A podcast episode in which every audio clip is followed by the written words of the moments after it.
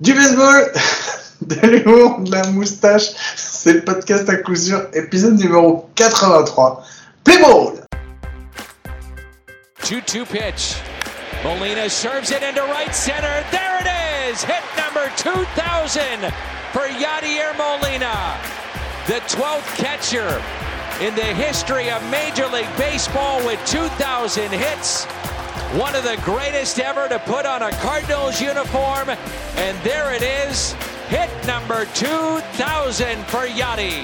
Et bien bienvenue, bienvenue. Bah, Comme je vous l'ai dit, c'est l'épisode numéro 83 du podcast à coup sûr, le seul podcast français hebdomadaire sur le baseball.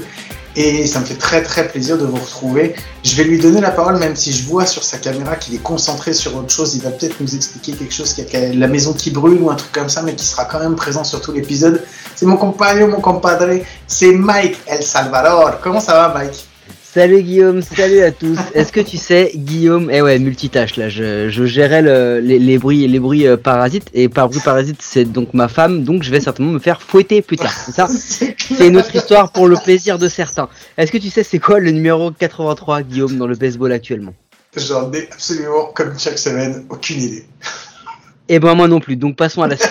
Euh, on a deux invités, j'avais pas préparé ça, je suis désolé, je suis pris un petit peu au dépourvu. J'ai préparé plein d'autres choses Guillaume parce qu'aujourd'hui c'est la hype, l'excitation. c'est ton épisode. C'est mon moment, c'est mon instant, Guillaume. C'est l'épisode que je t'ai que je t'ai écrit sur un bout de papier dans les 10 qu'il fallait absolument faire quand on a commencé le podcast. Et il faut le dire, tu, tu c'est c'est vrai, Guillaume. On va pas se mentir. De quoi? Bah, c'est la vérité, c'est ça. C'est dans les noms voilà.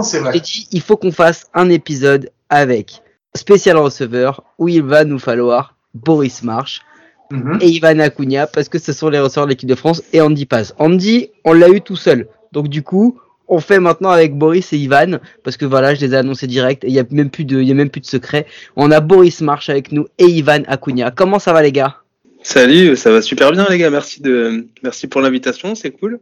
Et euh, bah, c'est un plaisir d'être avec vous ce soir. Euh, ça va bien de mon côté. Euh, bon, merci beaucoup pour l'invitation aussi. Euh, ça sera un peu des les roller coasters pour moi, pour, pour euh, les Français, mais on verra comment ça viendra. Écoute, Ivan, on va essayer de la faire tranquille avec toi. Tu prends ton temps, il n'y a pas de problème. Si on parle trop mal, si on s'exprime mal, surtout, tu hésites pas, tu nous le dis. Il n'y a pas de problème. On mettra des claques à Mike parce que généralement, c'est lui qui parle mal, mais il n'y aura pas de problème. Voilà. Merci à tous les deux d'avoir euh, d'avoir été euh, d'avoir répondu positivement à notre invitation. Ça nous fait vraiment très très plaisir. Comme dit Mike, ça faisait partie des premiers épisodes, des premiers invités qu'on avait dit, on aimerait bien les avoir et tout. Et voilà, il a fallu attendre un an et demi. Vous êtes fait désirer, messieurs, mais puisque vous êtes là, on va pouvoir commencer l'émission. Mike, je crois qu'on va se faire un petit Bruce Bocci show. Donc j'envoie le petit jingle et on se retrouve juste après. Bruce Bochy. Bruce Bochy. Bruce Bochy.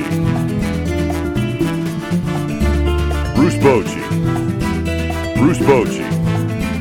Bruce Bochy. Le Bruce Bocci show, Mike, parce qu'on a des gens qui l'ont côtoyé, je pense, avec nous. Euh, Boris, toi, tu l'as vu Tu l'as vu Bo- euh, Non, tu l'as pas vu, toi. euh, Non, moi je l'ai pas vu, Bocci. j'ai pas, pas eu cette chance. Non, non, j'ai- je l'ai pas vu parce que bah, j'avais déjà arrêté de jouer en fait. mhm. Et euh, du coup, j'ai pas eu l'occasion de le voir. Ouais, Bon, t'avais vu, t'avais eu des grands noms, toi aussi, quand même, parce que t'avais été avec Eric Gagné. ouais, ouais, ouais. Moi, j'ai vu Eric euh, gagner comme comme coach. Ouais, ouais, ouais. T'as côtoyé Hamilton toi? Ou c'est trop loin? Hamilton, je l'ai pas, non, je l'ai pas connu Hamilton.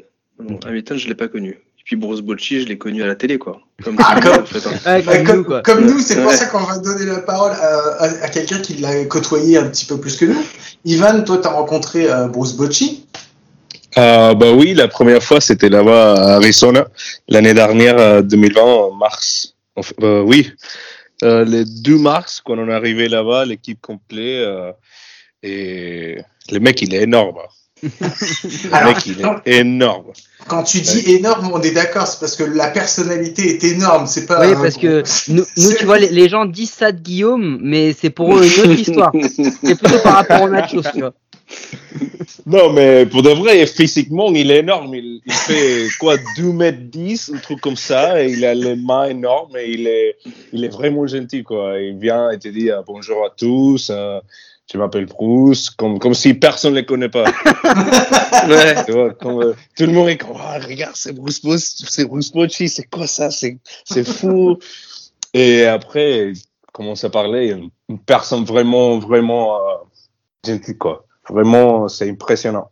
Vous, il vous a, il vous a coaché bah, un peu à l'américaine. Il fait un peu le, le, le coach vraiment au-dessus du lot. Et vous avez eu son équipe euh, et, et ses adjoints en fait qui se sont occupés de vous. Euh, comment ça se passe euh, Comment ça se passe justement euh, T'avais l'habitude un petit peu d'être coaché comme ça par des par d'autres coachs euh, étrangers? T'avais déjà eu ce, ce, ce, ce, rapport avec les avec les coachs ou toi ou pas?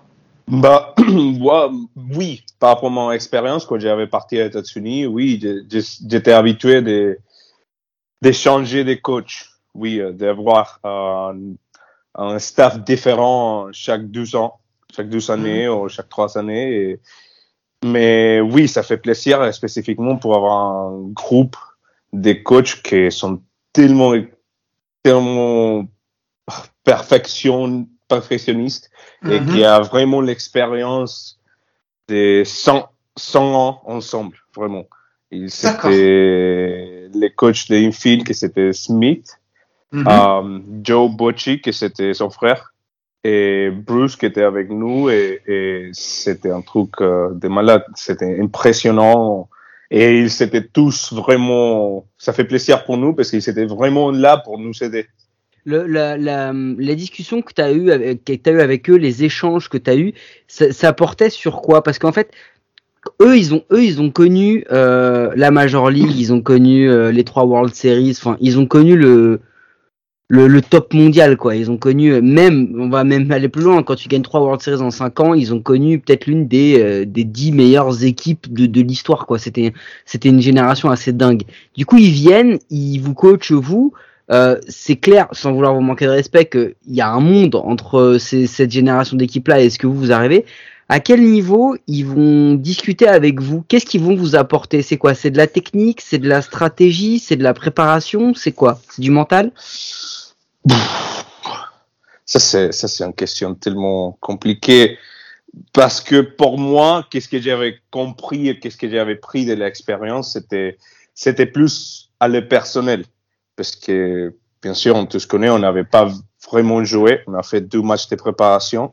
On a fait de 10 jours, 11 jours de, d'entraînement. Et c'était plus des répétitions que vraiment essayer de changer les manières qu'on joue le, le baseball. C'était plus d'essayer de, de faire que tous les, les pions étaient mis en place à les, à les, à les moments, quoi. Et c'était pas forcément un procès d'essayer de changer ou, ou de, de faire quelque chose extra spécial par rapport à gagner. C'était plus euh, un une- La une coordination. oui, la coordination et les chemies personnelles avec les staffs et entre l'équipe qui fait vraiment plaisir qu'ils avaient pris avec, euh, avec nous et c'était, c'était ça spécifiquement. Et comme tout le monde connaît que Bruce Bocce, il avait pris son, son groupe aussi, ça fait plus de confiance pour nous. Boris, toi, donc toi, t'as pas connu Bocci, t'as connu d'autres coachs, mais t'as aussi joué euh, aux États-Unis en collège. Est-ce que ça aussi, c'était euh, c'était une façon de coacher différente Vous aviez plusieurs coachs? Comment ça se passait euh, avec toi? Est-ce qu'il y avait un grand groupe de coachs et ça bougeait un petit peu avec un super coach qui prend les, décisions, on va dire, pour pour l'ensemble? Comment c'était? Ouais, c'est ça. Bah, t'as, t'as un, un coach, un manager, t'as des assistants. Euh, bah après, l'approche est encore différente, tu vois, en collège. De, de- en, en collège, t'es pas encore vraiment un joueur de baseball, quoi. Tu vois, là, là euh, à la différence de quand t'as un coach comme comme Bocci ou comme Gagné, euh, ils sont très professionnels, donc ils considèrent que tu l'es toi aussi, tu vois. Donc c'est-à-dire qu'ils te font confiance, ils pensent, ils savent, enfin, ils savent que tu sais jouer au baseball, que tu vas euh, donner, euh, tu vas faire ce que tu sais faire, et ils vont pas chercher à, à, à être des, euh, des motivateurs, je sais pas si ce mot existe, mais des, des motivateurs comme en collège où, euh, où euh, ton coach exige toujours que tu sois hyper intense à l'entraînement, euh, pendant les matchs, mais à, à la salle de muscu, ils exigent toujours que tu sois à, à 200%. Quoi. Ils te poussent vraiment dans tes, dans tes limites, dans tes limites à, à l'entraînement et, et en match au niveau de l'intensité et pour faire de toi bah, une, un combattant, quoi, pour que tu sois sur le terrain en tant que et que tu et que tu combattes et que tu donnes tout, quoi. Ouais, c'est voilà. des bonnes habitudes dès le début, en fait, quoi. Grosso modo, Ouais, c'est rien laisser passer, quoi.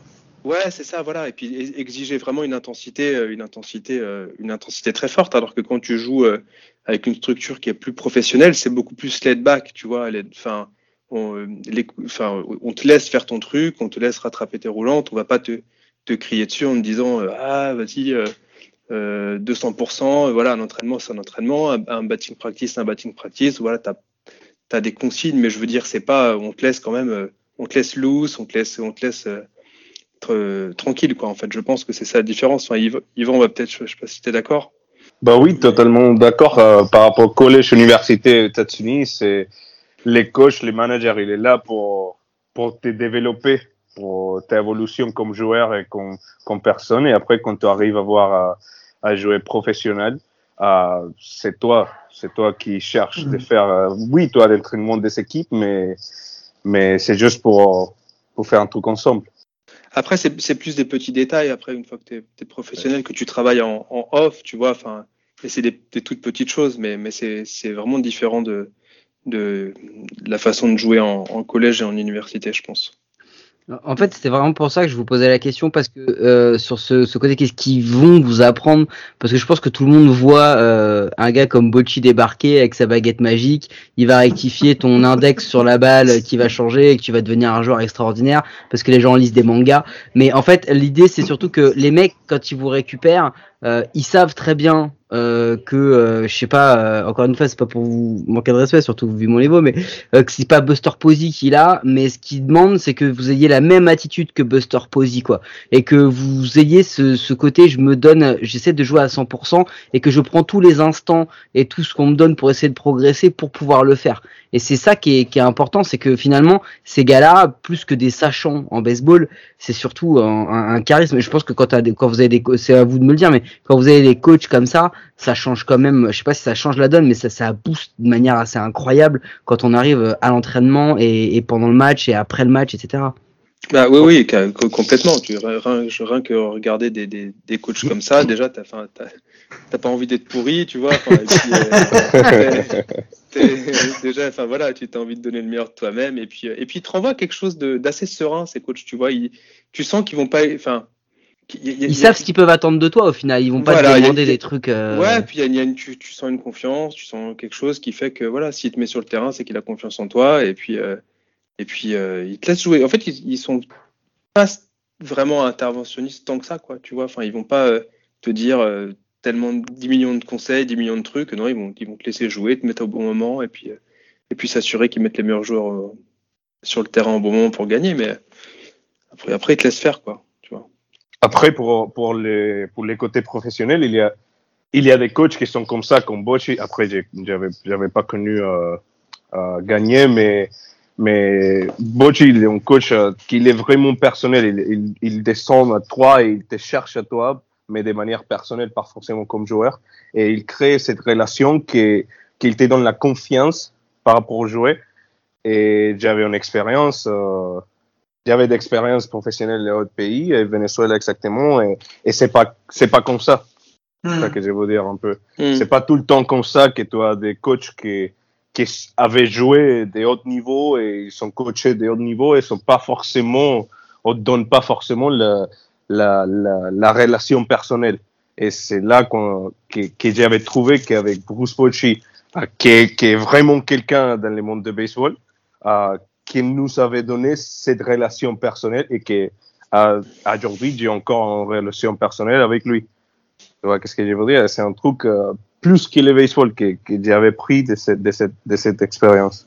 Ouais, euh, puis, puis je pense qu'aussi c'est c'est le, ce, type d'événement en plus en ce qui le concerne, tu vois, c'était un truc qui fait vraiment pour le pour le fun quoi. Il voulait Mm. aussi euh, coacher l'équipe de France, il veut en tirer quelque chose de positif et il vient pas, il fait pas son job quoi. Il fait un La pression est pas- différente, ouais. tu vois, c'est encore un, il le fait pour pour l'expérience, pour pour le côté, euh, pour donner un des, euh, enfin quand je parlais tout à l'heure de, de rendre au baseball ce que le baseball t'a apporté, je pense voilà, c'était une façon pour lui de rendre un petit peu tout ce qu'il a tout ce qu'il a vécu et euh, et euh, de par aussi son, son son histoire avec la France parce que je crois qu'il est né en France lui. euh.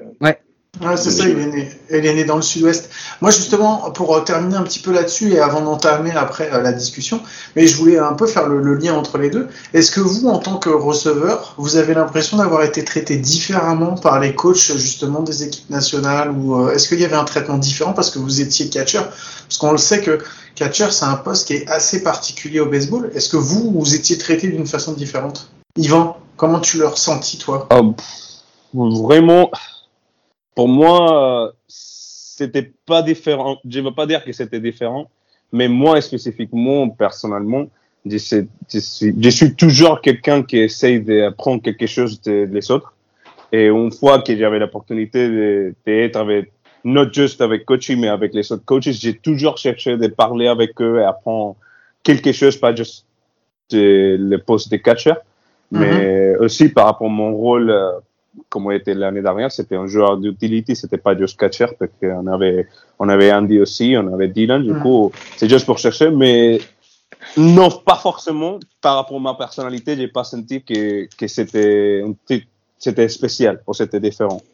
Boris, toi, dans ton expérience, toi, tu l'as ressenti comment? Euh, pas forcément. Ouais, je suis un peu plutôt d'accord avec Yvan. Ouais, après, euh, moi j'ai eu des coachs catcheurs, tu vois, des Mhm. managers qui étaient catcheurs. Donc c'est vrai qu'il y a un truc euh, qui est un petit peu particulier quand t'as un, Oui, un oui. manager qui est catcheur et que toi t'es on est, de catcheur. la, ouais, on est de la famille, quoi. c'est un peu ça, ouais. Mais sinon, non. Ça- ah, tu- Pardon, ça peut, ça peut, ça peut aller les deux côtés, hein. Ça peut aider côté famille et ça peut euh, côté, euh, on n'est on n'est pas dans les mêmes pages. Ouais, Ah, ouais. Compliqué. Ouais, ça peut aller dans les deux sens.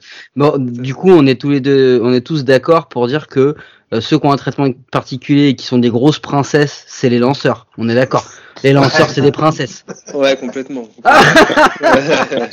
Non, mais c'est vrai, faut le dire. Les lanceurs, c'est des princesses. Franchement, faut le dire. Bon, allez, on va, on va enchaîner sur la suite. Mike, est-ce qu'on se fait une news ou est-ce qu'on se fait pas de news? Moi, personnellement, Non. j'en ai pas. Tu, tu sais ce qu'on pourrait faire, Guillaume? Ça fait longtemps qu'on l'a pas fait. Dis-moi. Est-ce qu'on se ferait pas un petit maître capello? Vas-y, vas-y. Allez, bah, je Allez. lance le, allez, je lance le son et après c'est toi qui prends la main parce que je sais pas du tout ce que tu veux faire comme maître Capello. Allez, on se retrouve tout de suite. Maître Capello qui vous salue. Bonsoir, maître Capello. Alors, Maître Capello est l'homme du jour. Mot évidemment d'origine étrangère. Écoutez bien. Mot anglais. Eh oui, Guillaume, maître capello, pourquoi? Parce qu'on a deux receveurs. Et le maître capello, il doit t'expliquer un mot. Un mot que tu ne connais pas ou que tu connais mal parce que tu ne sais pas ce que c'est. Est-ce que tu sais c'est Mhm. quoi le mot que tu connais mal, Guillaume, aujourd'hui? Ce serait pas le framing par Eh hasard oui, c'est le framing. c'est quoi le framing? Eh ben, en deux mots, les enfants, le framing a été inventé en 1932 par la mafia italienne. Ça s'appelle voler les gens, euh, duper, euh, escroquer. C'est-à-dire, c'est transformer une balle en strike, rendre un arbitre aveugle. Voilà, c'est un super pouvoir. C'est le framing. Je schématise, mais c'est à peu près ça. Et les gars, moi, je voudrais qu'on en parle parce que c'est une espèce de légende urbaine, le framing. Hein. On nous dit, oui, le meilleur receveur, c'est le framing. Maintenant, aux États-Unis, ils ont des, euh, des stats avancées qui leur permettent de voir euh, quel, quel receveur a bien appelé et tout. Mais qu'est-ce qui fait un bon on va faire comme les inconnus. C'est quoi un bon frameur et c'est quoi un mauvais frameur? Parce que euh, moi j'ai vu des très mauvais frameurs hein, avec la balle qui est à 3 mètres à côté du, du marbre et qui la ramène d'un geste assez énervé pour faire croire que c'est un strike. Euh, vous, vous l'avez pratiqué, Yvan, tu pratiques encore. Euh, c'est quoi, c'est quoi un, un bon framing? Comment on peut dire qu'un framing il est bon ou qu'il est mauvais? Ça, c'est, ça, on peut parler deux heures si tu veux. Ah, ça, ça m'intéresse. Ça, c'est- Allez, vas-y, on y va les gars. Pour moi, pour moi, j'utilise pas les, les mots framing. En anglais, j'utilise plus euh, la présentation. Pour moi, D'accord. c'est oui, les, les, les mots qui s'utilisent euh, dans le monde de baseball, c'est les framing, mais c'est c'est vu pas pas très bien par pour les arbitres. Qu'est-ce que tu essayes de faire? Qu'est-ce que j'ai Qu'est-ce que j'ai en train de faire Qu'est-ce que j'essaye de faire tout le temps Vraiment avoir une consistance par rapport à la présentation de les de les lancer. Du coup, euh, j'essaye le mieux possible de, de euh, maintenir les balles que j'ai reçues ou que j'ai pu recevoir dans la zone de strike, strikes et la- les balles qui sont dehors présentées comme s'ils sont des strikes. Au proche, pas forcément, mais dans la zone parce que sinon, euh, toi, les- les- les- Mm. vous connaissez. Ouais. Sinon, ça fait vraiment arnaque. Ouais, c'est ça. Et, et Boris, Après, les armes, ils se mettent à côté, il te va dire, bah, tu fais quoi, toi et Boris, c'est quoi un bon ou un mauvais framing? Enfin, une, une bonne ou une mauvaise présentation, pardon.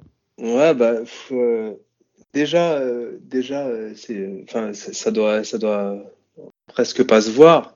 Alors, euh, ouais, je suis un peu d'accord avec moi. Il y a plein, il y a plein de trucs à dire sur le framing, mais euh, déjà, c'est, euh, déjà, c'est, ça, ça concerne que les, que les lancers qui sont plutôt assez proches de la, de la zone de strike, et euh, c'est quelque chose de très très fin et qui, se- qui, euh, ça. qui, est- qui, qui se voit à peine quoi. Alors c'est vrai que moi je dis souvent euh, aux jeunes aux jeunes catcheurs déjà hein, dé- déjà enfin c'est- parce que qu- quand tu quand tu vois des jeunes catcheurs parfois tu as l'inverse, t'en as qui ont tendance à se laisser emporter par la balle et à sortir la balle de la zone de strike. Donc déjà si tu rattrapes la balle où elle est, déjà c'est un bon début.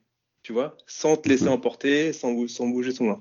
Et après, de là, c'est voilà, c'est des toutes des, des, des toutes petites choses qui se voient à peine. euh, euh, pour euh, du- d'une part bah, que l'arbitre voit bien le lancer, tu vois, parce que si tu euh, et qu'il voit bien le lancer et qu'il n'ait pas l'impression que toi tu bouges en même temps euh, que, que tu ramènes la balle dans la dans la zone, quoi, parce que c'est c'est s'il voit que tu bouges ton bras euh, de, de 2 mètres, il va pas il va pas, il va pas taper un strike. Bien quoi. sûr.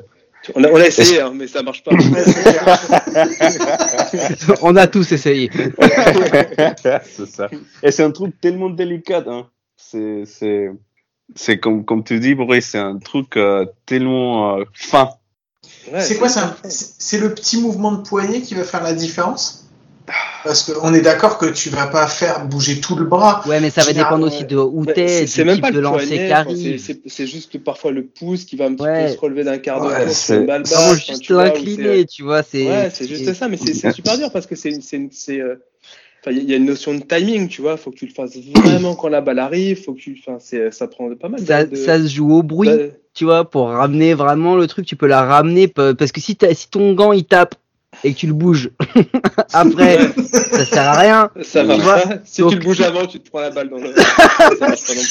c'est ça. Euh, euh, on parle en connaissance de cause, hein. ça c'est déjà arrivé. Oui, alors attends, parce que oui, je vais juste vous expliquer, c'est ce que j'ai dit à Mike avant qu'on fasse l'épisode. Je lui ai dit la semaine dernière, je lui ai dit, tu sais que la semaine prochaine, c'est ton épisode. Il me dit, mais pourquoi ça? Je dis, mais tu sais que je vais être le seul con de première base entouré avec trois catcheurs, quoi. Sérieusement, c'est vraiment, c'est votre épisode à vous, quoi. Mais le truc, et c'est hyper important, Ivan, ce que je dis, c'est qu'en fait c'est hyper subtil. Mais c'est quoi la, la limite entre présenter et prendre l'arbitre pour un con En fait, parce, Ouais. que, parce que il est là le danger. Il est que l'arbitre il se rende compte que tu le fasses ou que tu le fais trop et que finalement Bah, même, même certaines balles n'y aillent, n'y aillent pas quoi. Ah, ça, pour moi, c'est comme, comme Boris avait dit, c'est tu connais, tu sais les balles qui sont assez proches ou plutôt proches pour vraiment essayer de, de faire un truc. Après, qu'est-ce que j'aime pas de faire, que je pense que j'avais fait beaucoup quand vous étiez là contre Sénat, euh, c'est de d'attraper la balle et vraiment tenir la balle pour 2, 3, 5 secondes, juste comme, je sais que c'est Ouais. strike, mais il les donne pas, mais ça, c'est quand, quand on commence à, À être énervé. à- à- oui, à être énervé, laisser les, les émotions jouer pour nous. Mais, Mm. mais c'est ça, quand, quand, quand j'attrape quelque chose que, c'est, que je pense que c'est assez proche pour, pour essayer, je l'attrape, je la presse un second et après je lance. C'est bon. C'est ça le, le but pour moi. Je veux Bah, pas, je veux pas juste tenir la balle là pour. parce que les arbitres, On ils entend. aiment pas trop ça généralement. Donc, Bah oui. tu, euh, mais après, moi, comme je disais tout à l'heure, moi déjà, tu, tu, tu rattrapes la balle où elle est lancée? En marquant juste le, le, la réception de la balle. Pour moi, c'est déjà le, le début du framing, tu vois. C'est Oui, que c'est c'est pas grand chose, bon, finalement. Mais rien que rattraper la balle comme il faut, sans, euh, de façon ferme, où elle est lancée. Pour moi, c'est le début. Après, ça se joue à des à des toutes petites choses, quoi. Justement, puisque vous en parlez, il va falloir qu'on parle de cette troisième personne qui intervient justement dans la batterie et qui va justement être juge de ce framing. Est-ce que j'imagine que on est d'accord qu'en championnat de France, euh, la plupart du temps, c'est les mêmes arbitres que vous connaissez, vous avez l'habitude de leur zone, de la façon dont ils vont arbitrer. Est-ce que tu vas framer différemment en fonction de l'arbitre? M'a volé ma question. Hmm, Moi particulièrement, non. Je vais pas changer. Peut-être que si je sais, par exemple, qu'il y a, on a un arbitre qui aime beaucoup les, les balles un peu hautes, un peu bas, je, je vais ajuster par rapport à comment ça va marcher ou ça va développer par rapport les, par rapport matchs. Mais, mais je vais pas changer dès le début, euh, parce que les arbitres, ils sont en zone normalement, mais dé- dépendant de le lanceur, de les receveurs, peut-être qu'ils s'ajustent aussi. À la fin, les, les matchs de baseball, c'est des ajustements partout, c'est pas juste par rapport aux joueurs, c'est les mêmes choses pour les arbitres. Boris, Mm. toi? Non, non, bah non, non, moi je change absolument. Enfin, moi je, chan- je changeais, je parle au passé, mais moi je changeais pas. Non, non, je change, je change pas la façon de framer en fonction du, du, euh, du de l'arbitre. Non, mais, mais comme dit Ivan, c'est vrai que c'est, c'est, c'est, euh, c'est, ça, ça, ça bouge toujours. C'est-à-dire qu'il y a un, un lancer, par exemple, que tu peux ne pas avoir en début de match, et tu peux travailler, euh, tu vois, euh, tu sais, faire lancer ton lanceur, euh, peut-être, je sais pas, sur le coin extérieur un petit peu. Et euh, au bout de 4-5 manches, bah, l'arbitre peut commencer à les appeler parce que ton lanceur montre qu'il a du contrôle, qui, euh, qui, euh, qui, qui- voilà, il peut gagner une, une balle sur le côté ou une demi-balle à l'extérieur, par exemple, parce qu'il il, il, euh, il montre aussi qu'il a du contrôle, etc. Donc, euh, si, si tu. euh, Enfin, c'est pas, c'est- c'est- c'est c'est- c'est pas figé à peu de choses près, tu vois. C'est quand même, c'est toujours pareil. Mais je veux dire, Ouais. il y, a, y a- y a des petites, il y a des petites marges que tu peux euh, gratter, à droite à gauche en cours de match. Par exemple, tu as un lanceur qui a du contrôle, c'est- l'arbitre va plus facilement t'appeler des lancers proches que si ton lanceur il lance partout, quoi, tu vois. Exactement. Et ju- justement, ça allait être ma question. Et du coup, est-ce que tu frames plus ou moins en fonction du lanceur et de l'état de, de grâce ou de non-grâce dans lequel il est? C'est-à-dire que. euh, Non, tu frames toujours pareil. Tu frames- en fait, je te dis, le, le framing, faut pas avoir un truc de fou. Hein, encore une fois, enfin, je sais pas. euh, Enfin, euh, c'est c'est pas, c'est vraiment pas un truc. euh, c'est, euh, tu, tu, euh, c'est un truc naturel et tu t'exagères rien en fait. Tu sais, c'est un, enfin, je sais pas, c'est un tout petit truc quoi. Donc euh, ça, ça se voit même pas. Enfin, Mais, mais je pense que ça devient finalement un état d'esprit où au final, quoi qu'il arrive, si la balle est plus ou moins proche, bah ton poignet, ton cerveau, il va, il réfléchira plus, il va l'amener parce que de toute façon t'es entraîné à ça et que tu, tu vas, tu vas essayer de toujours prendre le dessus euh, finalement sur le batteur et que ça c'est un petit élément qui va t'amener à ça. Et c'est vrai que c'est des petits détails, mais aujourd'hui c'est devenu tellement important et je pense aussi qu'il y a un truc dont on n'a pas parlé, parce que tu as parlé d'arbitre, mais c'est le doute que tu installes aussi, que tu peux peut-être installer dans, dans l'esprit de l'arbitre. L'arbitre, il dira toujours non. Non, non, il m'a pas influencé, il n'y a jamais eu de doute. Parce que voilà. Mais tu sais que finalement, un, un, un, un receveur qui le fait bien et de manière subtile, à un moment, l'arbitre, il va douter. Il va forcément douter. C'est obligatoire parce que tu te remets en question. Donc c'est ça aussi le, le framing. Oui, je suis d'accord. Et aussi, euh, un peu euh, par rapport à qu'est-ce que vous avez dit, euh, quand tu attrapes la balle toujours où, où il était, c'est bien. Mais aussi, moi spécifiquement, j'avais changé la manière de d'attraper la balle ou de, de, de cette mot fra- framing. Les dernières euh, deux, trois ans, j'avais changé. Et en fait, vous pouvez regarder les, vidéos des matchs de 2019 contre euh, Sénart ou contre euh, Montpellier ou n'importe quoi. Et cette année, et c'est totalement différent.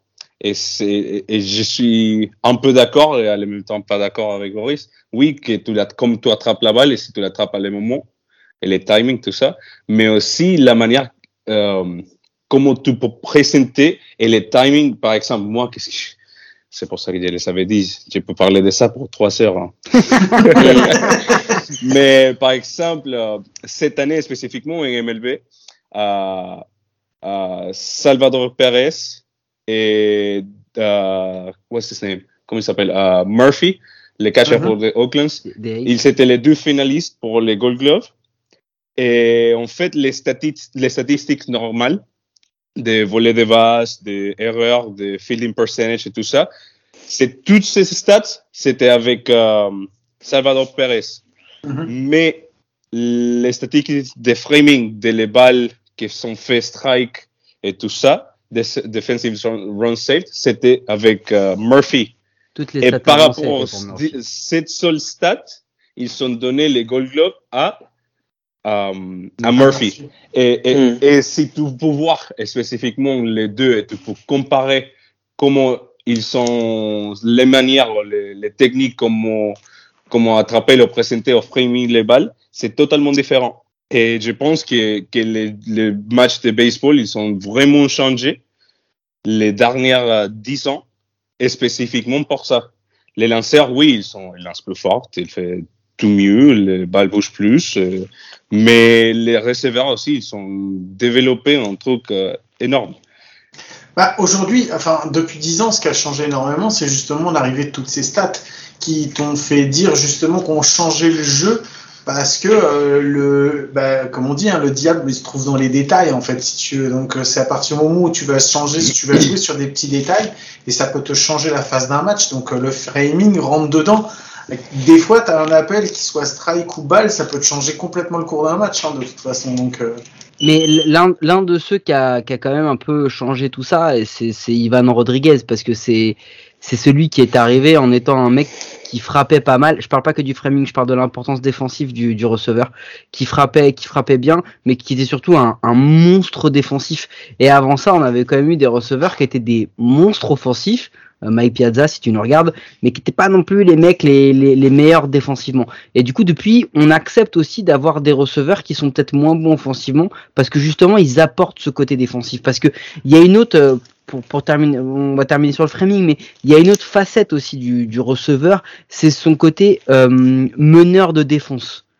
Est-ce que vous, vous étiez le meneur de la défense ou vous étiez juste le meneur du, du lanceur? Enfin, vous étiez, vous êtes encore pour Ivan, mais Ouais, je, je sais pas si vraiment il ouais, le meneur, c'est le terme. euh, tu vois, comme meneur, tu vois plutôt le truc un peu comme au foot où as un meneur qui, te, qui fait le jeu, etc. Tu, tu, tu, euh, plus dans les, dans les, dans, dans les, ouais, peut-être dans les situations de jeu, quand tu as une balle frappée à un certain endroit, tu donnes la consigne de, de, de où tu veux que la balle soit, soit relayée en fonction de la frappe, même si tout le monde le sait plus ou moins selon la situation, quoi. Mais c'est vrai que tu, là, oui, tu, tu dis par exemple qu'il faut renvoyer au marbre pour, euh, parce que y a, t'as des, tu, parce que tu, tu vois le jeu, en fait, le Mmh. jeu en face de toi, donc c'est, toi qui, qui a la meilleure vue pour, euh, pour guider tout le monde.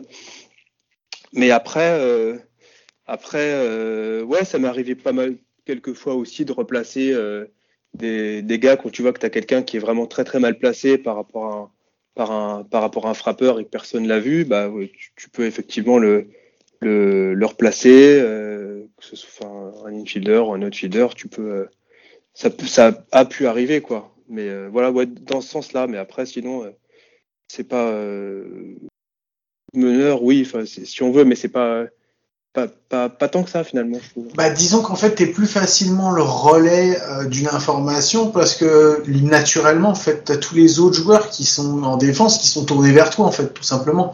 Ouais, tout à fait. Ap- Après, après, ils, enfin, ils, ils savent ils, ils savent quand même plutôt ce qu'ils doivent faire, ce qu'ils ont à faire. On est d'accord. Mais, mais, mais ça peut, euh, ça peut arriver effectivement que tu aies des choses à relayer, mais généralement ils savent ce qu'ils ont à faire. Tu vois. D'accord. Yvonne, toi, tu as, le sentiment d'avoir une importance euh, un, peu plus, un peu plus forte défensive ou pas? Moi, oui, totalement. D'accord. Euh, parce que euh, c'est moi qui regarde et qui peut vraiment étudier les swings de les frappeurs, de chaque frappeur.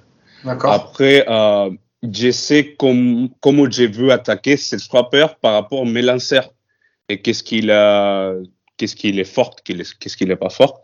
Et, aussi, qu'est-ce que je vais lancer à les moments. Par exemple, si j'ai un droitier, j'ai un gaucher qui lance, un droitier frappeur, et je vais lancer un, change-up à l'extérieur, je sais qu'il est un frappeur qui cherche beaucoup de droite. Je sais que euh, 60, 70%, il va être euh, en gros. Du coup, j'essaie de positionner mes infielders par rapport à être préparé pour ça. T'étudies les stats des, des joueurs que tu vas affronter, toi, parce qu'aujourd'hui c'est un petit peu plus facile. Euh, Il y, a, il y a plus de stats même en championnat de France. Est-ce que tu les étudies avant d'aller euh, affronter ou, ou, ou non pas J'ai tant pour- que ça? Je pourrais regarder, mais je laisse tout bien parce que on n'a pas la, la simple, le, le, le, le, le numéro, c'est pas, pas assez d'échantillons Oui, de, de du coup, je peux pas, je peux pas dire, euh, par exemple, euh, bah, les derniers week-ends, les premiers week-ends de demi-finale contre euh, Sénart, euh, presque tout le monde frappait 400. Hmm. Du coup, euh, tu vois, j'ai pas, j'ai pas vraiment un stat que je peux dire, bah oui, les uniques stats que je pourrais regarder vraiment, c'est les, les bébés, s'il est un frappeur qui est patient, et les vols. s'ils volent beaucoup ou pas. Boris, Ça, toi, Bah, après, comme dit que, que je, suis, je suis complètement d'accord avec Ivan. Enfin, tu sais, quand, quand t'es quand t'es receveur, tu vois les swings des gars et des, des swings, tu tires euh, beaucoup de choses. Tu vois de, hmm, de, de leur approche, de leur swing, de sur quoi ils s'élancent, effectivement. Euh, défensivement, euh, ça, ça a une importance. Euh, comme, euh, tu sais, prendre les. euh, Enfin, faire des fiches où tu, qui, qui, qui, qui, nous, qui te statistiquement te montre où les joueurs frappent, etc. C'est c'est pas voilà, c'est c'est pas parce que c'est- ça donne des tendances et, euh, et c'est euh, il faut un bon paquet d'échantillons et je suis complètement d'accord pour que ce soit significatif, tu vois. Et après ça, effectivement, ça, c'est- mais, mais, mais, mais tu vois, si on doit faire des shifts, euh, par exemple, si on doit bouger les gars en défense, on le fait avant, on, le- on en parle avant. Et c'est pas quelque chose que je fais dans le jeu, tu vois. D'accord. Ou vraiment sur, dans, dans des cas euh, très particuliers, mais sinon c'est c'est plutôt vu avant que pendant, parce que ça peut aussi donner des, indications. Enfin, et puis euh, et puis euh, c'est euh, ouais, moi je préfère que ce soit fait avant et qu'on sache à peu près quel, quel les tendances des frappeurs avant, et en fonction de comment on, les attaque et que les joueurs se placent se placent tout seuls, tu vois. Tu regardais un peu les stats, toi, Boris, avant, à l'époque Ou euh, c'était pas non plus, pas forcément le truc, et que c'était plutôt dans le match avec les tendances, enfin, en fonction du week-end, parce qu'on sait que des fois, c'est même du match, quoi. Bah ouais, ouais, on regardait on- pas, pas les stats, tu vois, pas la batting average ou des trucs comme ça, mais savoir ouais que les, les, les tendances des frappeurs, les euh, euh, et aussi euh, en fonction de leur swing, euh, euh, bien sûr. Et puis tu sais, enfin voilà, bah, au bout d'un moment, tu connaissais tout le monde, hein, donc tu savais que que Florian il fait des thés comme ça, que Hmm. que l'américain de je sais pas de, de Sénard il frappait comme ça que tu vois qu'à Montpellier c'était enfin tu sais finalement tu avais à force de jouer les uns contre les autres tu sais à peu près comment euh, comment ils se comportent à la batte tu vois et comment on va les défensivement les jouer alors c'est vrai que t'as pas euh, il y a un truc que tu vois de plus en plus maintenant et que tu voyais moins il y a il y a 20 ans en MLB c'est à chaque fois ils shiftent à fond quoi Hmm. tu vois il y a beaucoup beaucoup de shifts et, euh, et nous on fait pas autant de shifts que en MLB tu vois je pense parce qu'on n'a pas les bases de données euh, qu'ils ont eux C'est- exactement c'est- ce que c'est- je- c'est ça, ouais, hein. C'est exactement ce que j'allais dire. C'est pas- en fait c'est juste une fonction de, de sample en fait euh, sur lequel ils peuvent travailler qui est le plus important et qui leur permet effectivement quand tu vois que euh, il y a t'as des zones qui sont carrément à 3% sur euh, 1000 ou 2000 passages au bâton, euh, tu te dis bon Non, mais bah, ça voilà, va même au-delà de ça. te- Ils, ils peuvent même te shifter parce qu'ils ont tes stats depuis que toi tu joues et que t'as 12 ans. Parce que les mecs ils sont suivis depuis Mm. qu'ils ont 12 ans. Non mais ils ont des stats qui remontent jusque là. Donc forcément quand le gars il a 23-24 piges qui débarque en MLB, les mecs ils savent déjà ce qu'il Bah aime, ouais. ce qu'il aime Bah frapper, puis- ce qu'il aime pas, où il frappe. Donc forcément l'impact il est, il est un peu différent. Mais, mais du coup en, en termes de... Excuse-moi vas-y Boris. Non, non, mais je voilà, puis donc comme disait Yvan, enfin, on a un échantillon trop faible pour, euh, pour euh, pouvoir euh, dégager de. Bon, après, c'est vrai que c'est quand tu connais euh, Florian Péréchou depuis 25 ans, où euh, ça te fait un peu plus de. de- Ah tu l'as connu quand il avait que 40 ans D'ailleurs, je lui fais une bise d'ailleurs s'il écoute, parce que c'est vrai que c'est. c'est un Oh euh, t'inquiète, tu pourras écouter ouais. la semaine prochaine peut-être. D'accord. C'est vrai que c'est sa dernière saison et tout.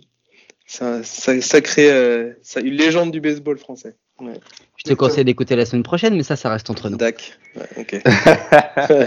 Non, Ouais, du coup, j'avais ouais, autre chose par rapport à la notion de leader aussi. Il y a un truc où on a quand même le sentiment que dans un effectif, le, le, le receveur, euh, c'est un peu le entre guillemets le, le relais favori du coach sur le terrain parce que il a ce poste central, il est celui qui a la relation avec l'arbitre finalement la plus proche, c'est lui. Il est celui qui va qui va dicter un peu le le, le, le jeu euh, et, et tenter de de mettre euh, le lanceur sur des bons rails, de le remettre, de le maintenir, ce que vous voulez. Donc on a vraiment cette impression-là. Et ce que je voulais dire par euh, meneur, leader, c'était un peu ça l'idée, c'est-à-dire que c'est quand même celui qui, qui garde les, ces, tous ces éléments-là à charge, entre guillemets. Et au-delà de ça, c'est certainement le poste le plus physique qu'il y a au baseball. Vous devez faire quoi 400 Allez, quoi 3, 4, 500 squats par match sur un match de, de 9 manches à peu près vous passez à la batte, vous courez, euh, il y a des relais, il y a plein de choses, et vous devez quand même garder cette lucidité pour euh, bah, pour framer, pour discuter avec l'arbitre, pour taper, euh, discuter un peu avec le, le batteur qui arrive pour essayer de le déconcentrer, pour un peu faire tout ça, parce que ça on n'en a pas parlé, mais on le sait. Vous êtes des arnaqueurs les gars, on va pas, c'est comme ça. Mais je veux dire tout ça.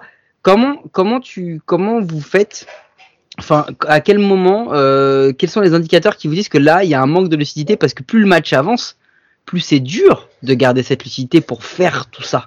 Comment, comment vous, comment vous gérez cet aspect-là, euh, l'aspect physique et mental euh, très connecté quand même par rapport à votre poste? Vas-y, à toi l'honneur. Euh, bah physiquement, euh, ça va sonner un peu un peu cliché, mais mais c'est la préparation d'avant. Physiquement, euh, vraiment, c'est qu'est-ce que tu vraiment fait avant pour moi personnellement. Si je me prépare bien euh, 4-5 mois avant la saison, je serai tranquille.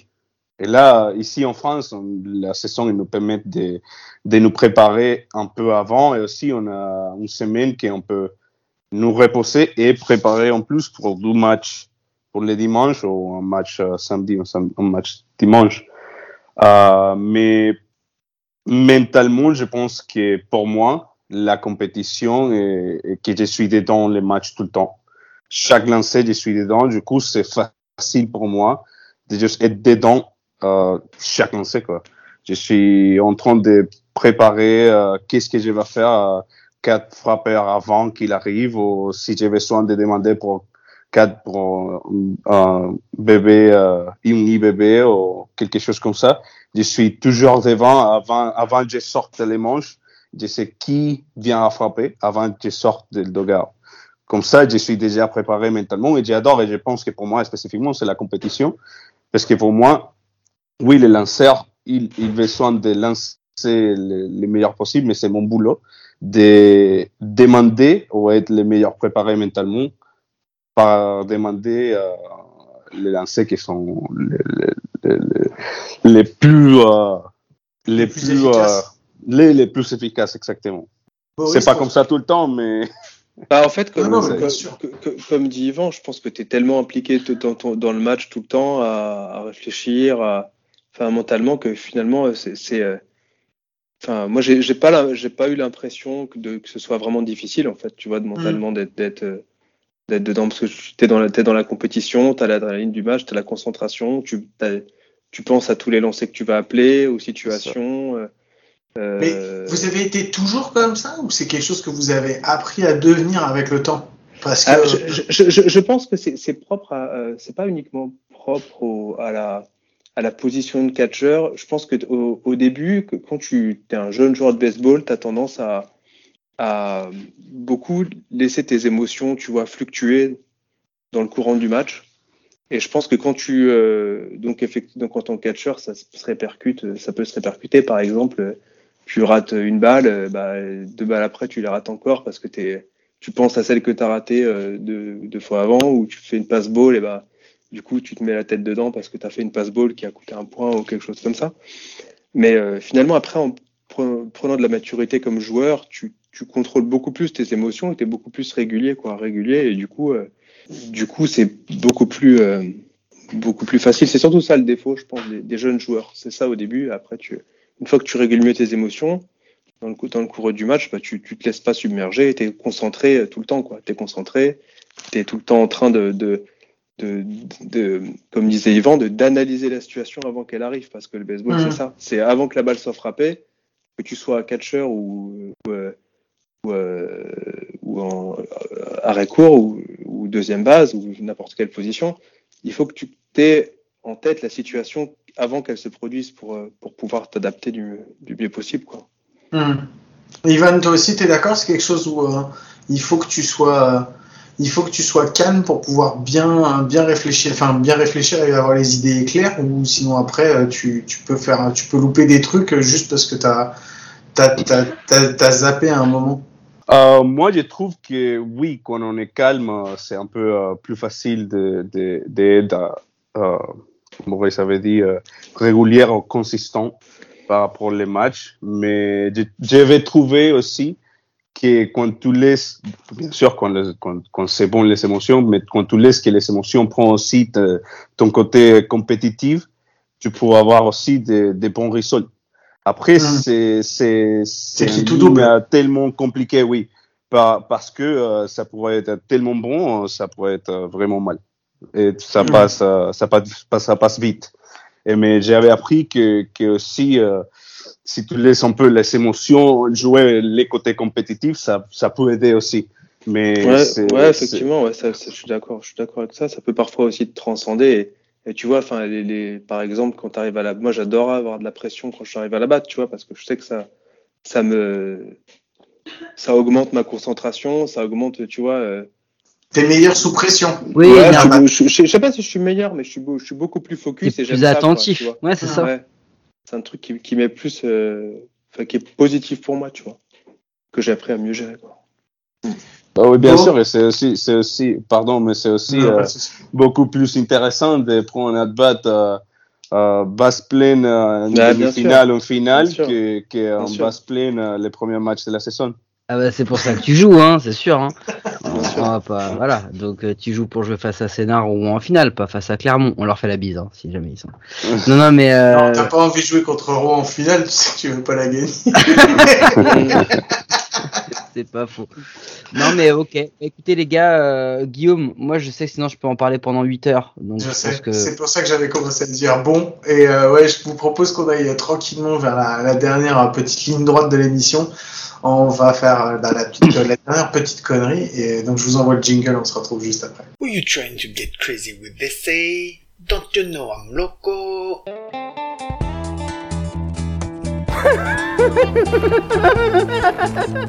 The fuck is with this guy? Who is he? Donc ouais, ça y est, c'est le moment fatidique. C'est la dernière connerie. Je, vais- je vais arrêter de dire la dernière petite connerie parce que généralement les conneries elles durent super longtemps. Donc Mike, c'est la dernière connerie de l'émission. Je te la laisse cette fois-ci. Bon, messieurs, de toute façon, Guillaume, il va suivre le mouvement parce que je sais qu'il va en avoir. Je vais vous poser une question, Boris et Ivan, euh, ou Ivan et Boris, hein, pour vexer personne. Euh, je vais vous expliquer une situation et je vais vous demander quelle balle vous demandez à votre lanceur. Vas-y. Ok Le first pitch. Votre premier lancer, c'est quoi que vous demandez? Ouais, tu peux tout demander. Le, first pitch du, le first pitch match, une fastball. Ah, voilà. Voilà. Ivan Ça dépend qui frappe. Hein. Là, on voit le baseball vénézuélien. Non, là, il- Bah, ça dépend qui frappe, parce que vrai, vraiment. euh, après, si tu as, si tu as Barry Bonds sur la plaque, euh, tu vas pas lancer en droite, euh, plein Oui, milieu. c'est un Hein. bébé, on appelle ça un bébé. Pe- Peut-être que tu lances un change-up direct, euh, je sais pas. mais- vrai. Bah, normalement, oui, on commence, je commence directement avec la droite, direct, sans problème. Je l'ai dit en connerie, mais quand on était en demi-finale contre Sénart, euh, Andy, il était le, le, le premier frappeur pour eux. Et les premiers, les premiers manches, c'était, je ne sais pas qui, mais on était visiteurs. Mhm. Et les premiers lancers, c'était un, c'était un curve. Pour- contre nous, contre nous. Ah oui Et je, je l'avais écrit à Andy. Andy, bah, tu, tu vois qu'est-ce qui ça vient pour toi, hein? Ouais. Après, je l'ai demandé droite. Il, me, il a tourné, il m'a regardé, mais j'attendais autre chose. Qu'est-ce qui s'est passé? Vas-y, Mike. Si vous êtes, allez, vous êtes en fin de neuf, il y a égalité, compte plein et basse pleine. Vous demandez quoi? Compte plein et basse pleine à égalité en fin de manche. Bah, c'est pareil. Après, c'est- c'est- ça dépend de qui t'as sur le monticule, ça dépend de plein de choses, quoi. C'est, euh, Euh, ça, c'est, ça, c'est, oui, ça, c'est autre chose. Vous avez pas une préférée? Non. bah, Pour moi, non. ça, dé- ça dépend du lanceur. Ouais, c'est ça, c'est pas la Ça dépend du Je lanceur, sais, je ça sais. dépend du frappeur, ça dépend de... Si, si, si ton lanceur, il a...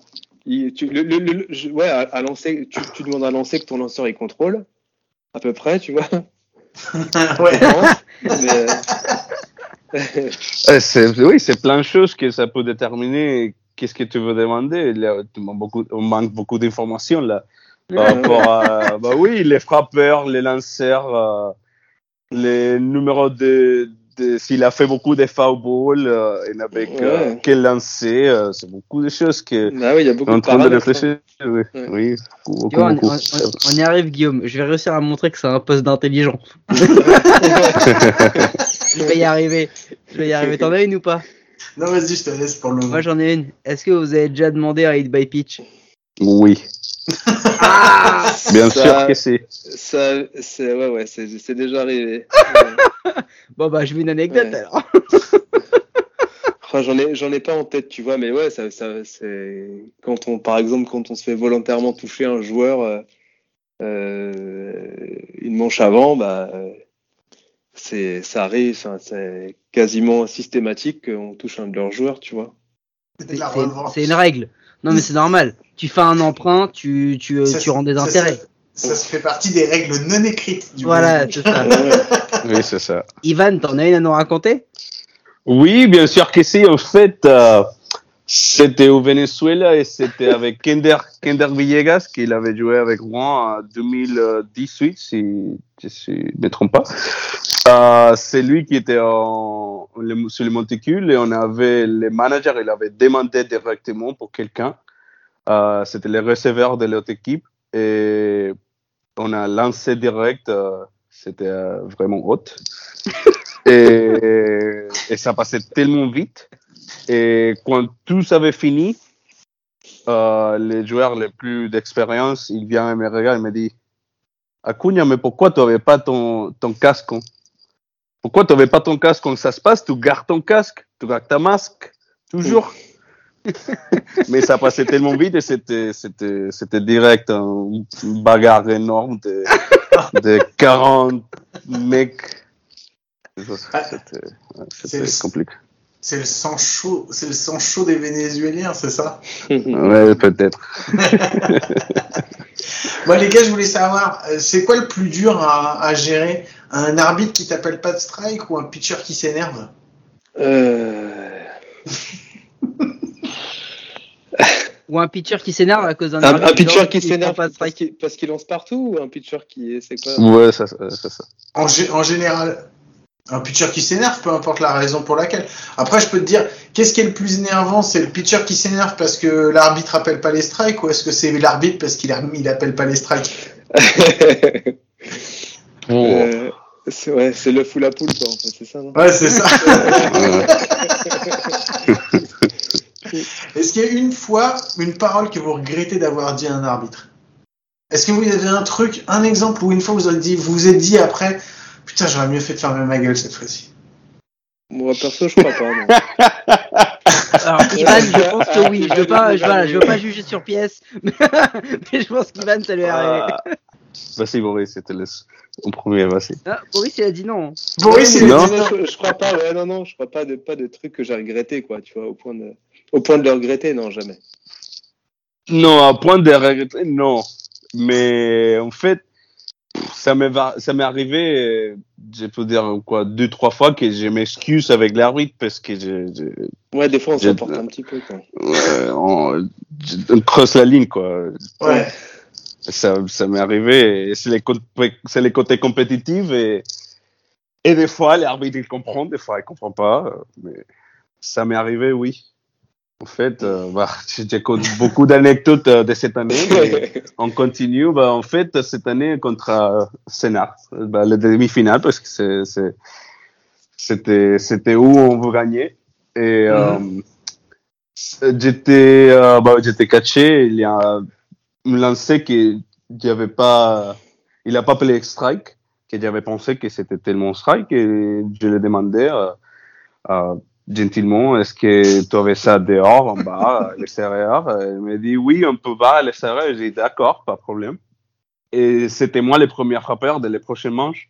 Et quand j'arrive, il appelle exactement le même lancer.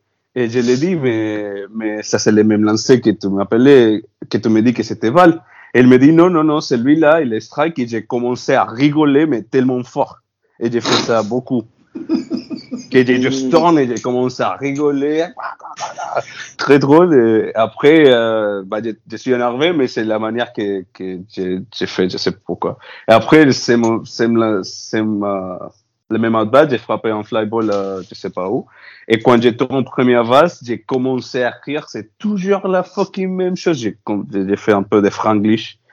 Et je l'ai écrit dès presque à 12e base. Et je sais pas comment j'étais pas viré. Mais en fait, quand j'ai retourné à la plaque, la première chose que je l'ai dit, c'était Pardon, désolé. Euh, je sais que c'était frustrant pour moi, mais et désolé. Et je sais que tu essayes de faire ton boulot le mieux possible. Elle me dit T'inquiète, Ivan, pas de problème, je comprends. Je dis bah, merci. Bah, J'en ai une dernière pour vous. Euh, de tous les batteurs que vous avez affrontés dans le championnat de France, c'est lequel que vous, qui vous a tellement énervé parce que vous n'arriviez pas à lui, à, à lui mettre des strikeouts Des strikeouts ou des éliminés? À l'éliminer. À l'éliminer. C'est lequel qui vous a le plus énervé parce qu'à chaque fois vous disiez c'est pas possible. Si, il va passer au bâton et on va encore pas réussir à l'éliminer. C'est qui? Il n'y en a pas un comme ça? Oh, il y en a peut-être, ouais, il y en a eu certainement. Moi, sais, ça fait ça fait quelques années déjà pour moi, donc j'en ai pas viennent en tête. de mais, je Moi je, m'étais dit que tu allais nous dire Florian Périchou parce que. Bah tiens, je vais dire faire un Périchou pour. euh, Bah, vous savez quoi Vous savez quoi? Lui, il est un frappeur qui m'énerve. Ouais. chiant, Parce ouais. qu'il est fatigant, il est chiant. et, et- parce que, par exemple, je sais pas comment il était avant, mais maintenant, tu sais que si tu le lances en droite à plein milieu, il va pas sortir la balle des scénars. Ouais. Mais il met des at-bats des 8, 9, 10, Ouais. 11 lancés qui sont juste fatigants. Ouais, c'est clair. Et après, il frappe en blooper entre toutes les bases et, et chez en droite qui te dit, mais juste fais ça les premières lancées, on est bien. Lui, il est juste fatigant. C'est tellement lui. Merci Mais- beaucoup, les gars. Vas-y, Yvan, tu voulais juste rajouter quelque chose Si c'est encore pour tailler euh, Florian, n'hésite pas, parce que tout ce que tu vas dire, on lui refera écouter la semaine prochaine. Donc, n'hésite pas, quoi. Ben, je, peux, je peux dire que là, maintenant, de cette année, les frappeurs qui étaient les plus euh, compliqués d'affronter, euh, c'était, c'était Andy. C'était Andy parce qu'il il était toujours prêt pour tout. Bah, il est un professionnel, il sait comment affronter les frappeurs, il a un bon plan et il sait qu'est-ce qu'il est bon à faire euh, avec les bâtons et qu'est-ce qu'il n'est pas trop bon. Mais, mais c'est toujours, euh, ça fait plaisir pour affronter les frappeurs comme ça aussi. Bah, il a fait une super Ouais. saison cette année, et euh, c'est pareil, s'il nous écoute, on l'embrasse fort. Les gars, merci beaucoup, beaucoup. Je vous ai remercié avant le début de l'émission. Euh, Vous saviez pas encore à quoi vous aviez affaire, mais euh, d'être venu. Moi, je vous remercie maintenant pour votre patience, pour euh, bah, d'avoir partagé un petit peu tout ça avec nous. Ça nous a fait vraiment, vraiment plaisir. Euh, j'espère que, j'espère que vous êtes bien amusés. Boris, ça va? Ouais, c'était super cool. Merci les gars. Bon. Yvan, pareil? Oui, c'était bien, on a rigolé. Bon, les, les gars, bon, bon, vous êtes prêts à revenir si on vous réinvite? Avec plaisir. Bon, eh ben c'est cool. Bien ça sûr veut que dire si.